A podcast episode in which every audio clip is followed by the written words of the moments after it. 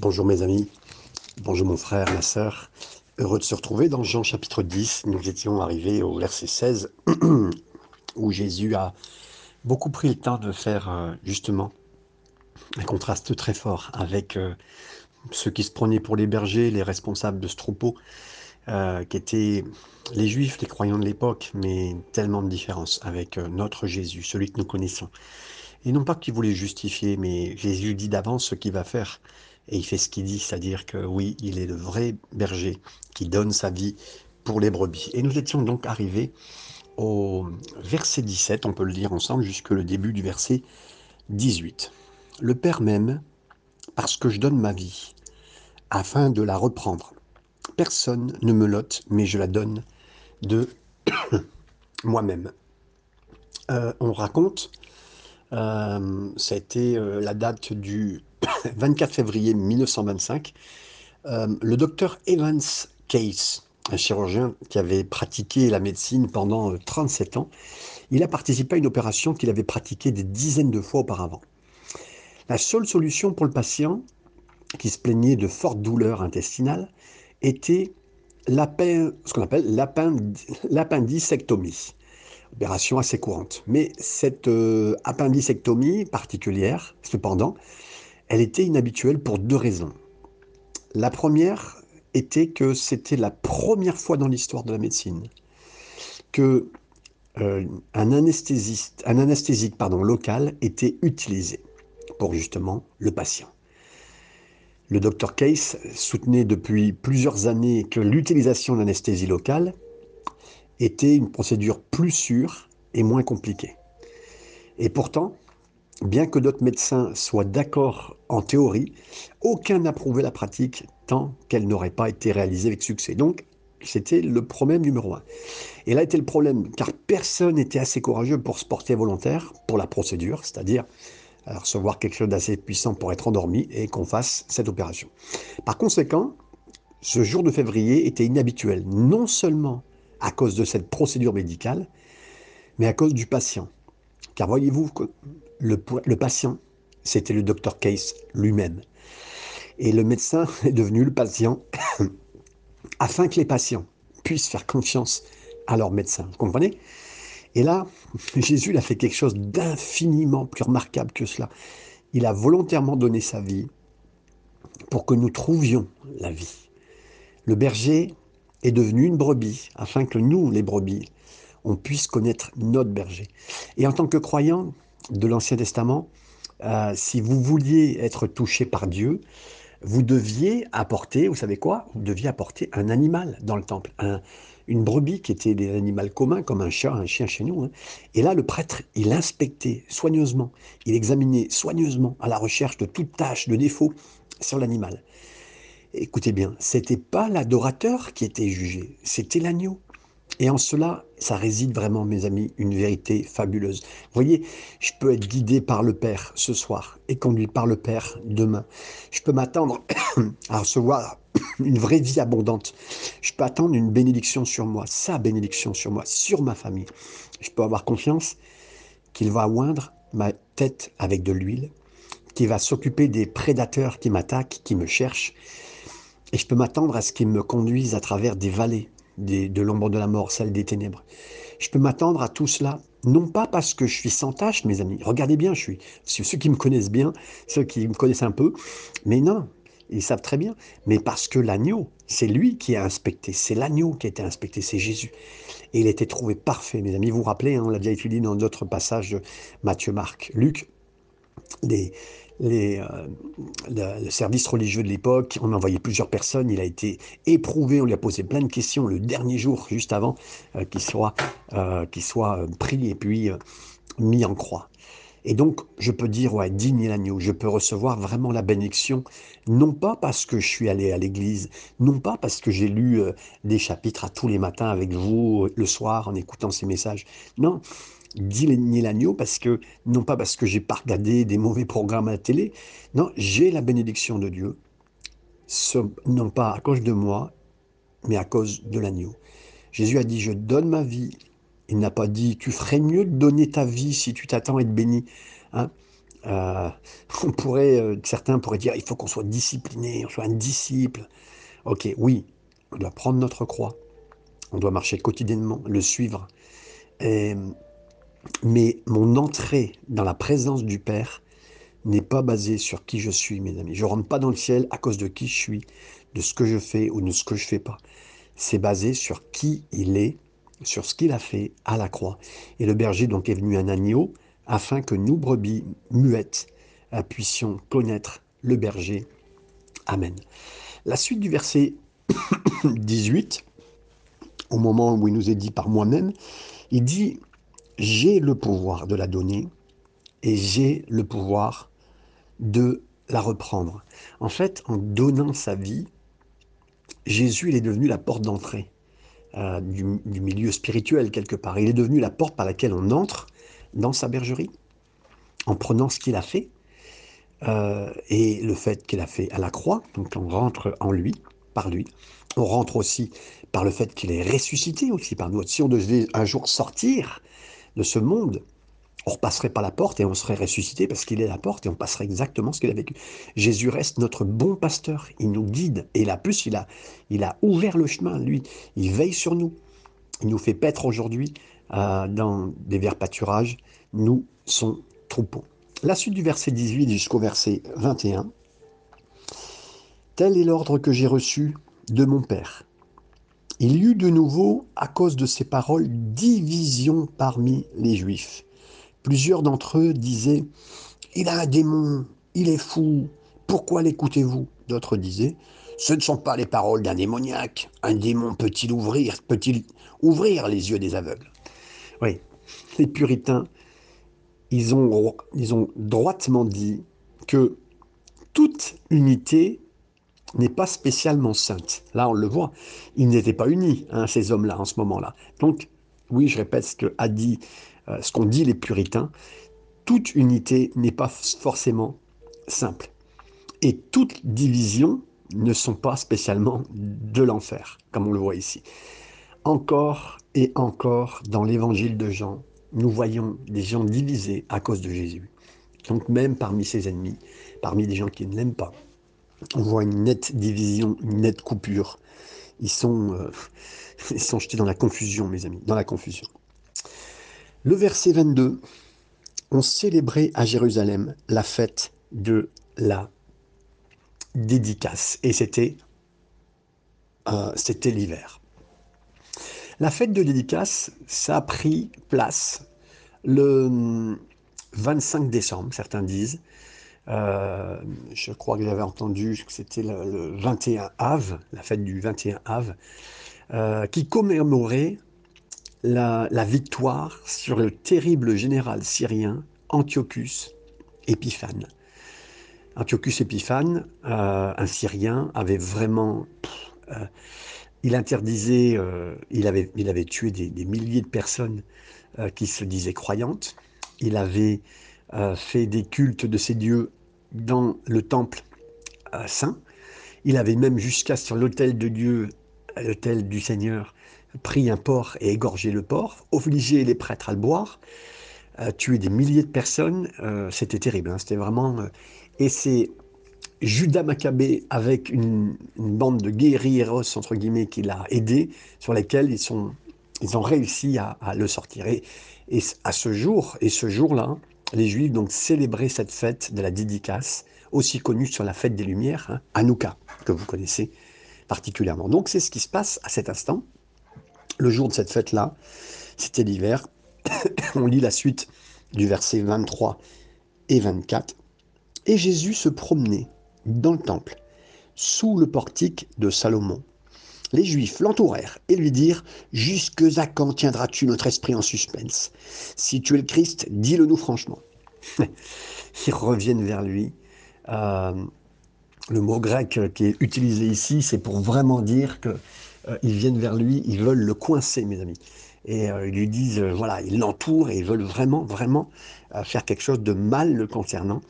Ils essayent vraiment de le bloquer hein, et, de lui répéter, répéter. Et là, on peut voir la suite, verset 24, la suite du verset 24 à 29. Les Juifs l'entourèrent donc et dirent Jusque là, quand tiendras-tu notre esprit en suspense? Si tu es le Christ, dis-le nous, franchement. Jésus leur répondit Je vous l'ai dit, et vous ne croyez pas. Les œuvres que je fais au nom de mon Père rendent témoignage de moi, mais vous ne croyez pas, parce que vous n'êtes pas de mes brebis, comme je vous l'ai dit. Mes brebis entendent ma voix, je les connais, et elles me suivent. Je leur donne la vie éternelle, et elles ne périront jamais, et personne ne les ravira, ne les ravira de ma main. Verset 29. Mon Père qui me les a donnés est plus grand que tous, et personne ne peut les ravir de ma main, de mon Père. Moi et le Père, nous sommes un. C'est euh, incroyable, mes amis, parce que d'abord, premièrement, euh, il est en train de dire à ces hommes qui sont là et qui sont venus chercher du problème, ils viennent de lui dire, mais dis-le nous franchement, euh, qui tu es. Mais il leur a dit plusieurs fois, ils n'ont pas écouté, mes amis. Et, ils essayent de lui faire dire des choses, parce que là, ils essayent de le coincer quelque part. Hein. On est dans le temple, ils essayent de le coincer, et d'avoir des motifs contre lui. Jésus va pas va pas donner un motif pour se faire euh, battre, mais il leur a dit, je vous l'ai dit plusieurs fois, vous n'avez pas écouté. Hein.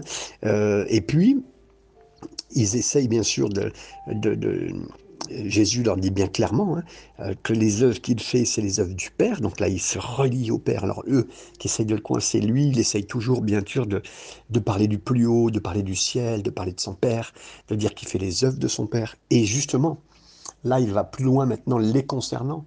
Il leur dit, mais vous n'êtes pas vous n'êtes pas euh, en train de faire ce que, ce que Dieu vous demande, et en plus, vous n'êtes même pas des brebis. Vous n'êtes même pas des brebis. Et euh, les brebis du Seigneur. Vous n'êtes même pas les brebis. Et il dit par contre, celles qui sont dans mes mains, celles que mon Père m'a données, se toujours avec le travail du Père, parce qu'ils travaillent ensemble, toujours. Alors là, je ne les perdrai jamais, parce qu'elles viennent du Père, et le Père me les a données.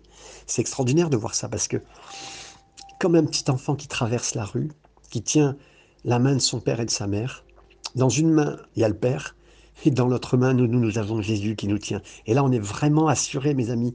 Et j'aimerais vous dire que je suis assuré, non pas, on appelle ça le, salut éternel, non, pas du tout. Il n'y a, pas de, sécurité dans le salut, si ce n'est que si je tiens bien la main du Père. Et d'autre côté, c'est la main du Jésus qui me tient. Mais c'est ça, ma victoire, elle est là-dedans.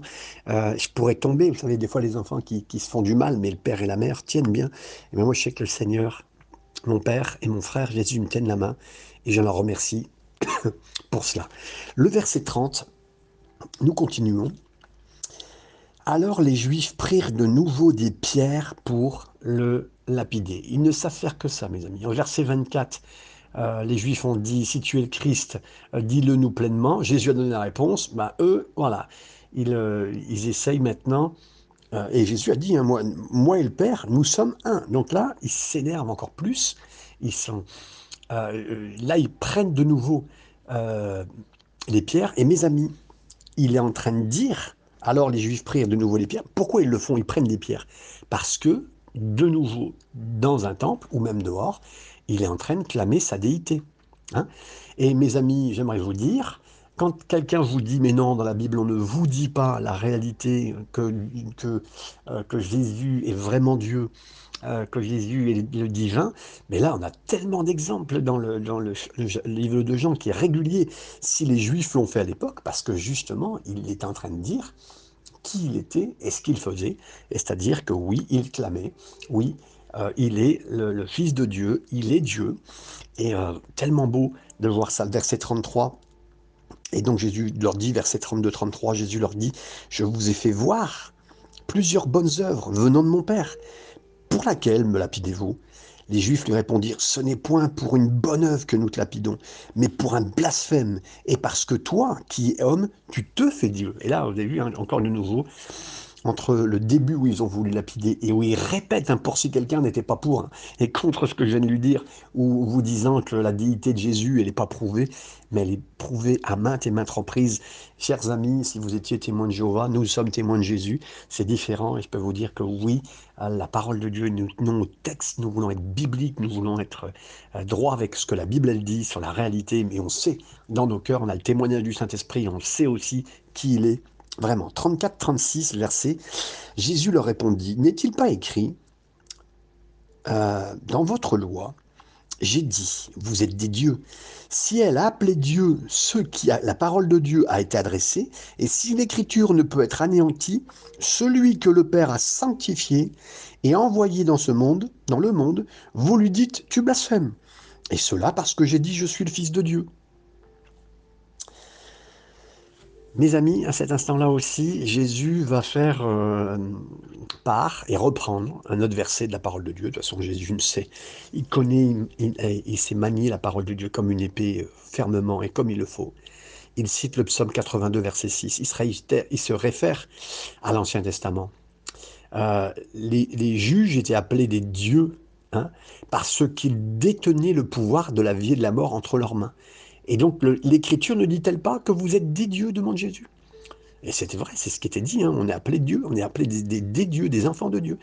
Pourquoi alors êtes-vous si bouleversé quand je vous dis que je suis le Fils de Dieu?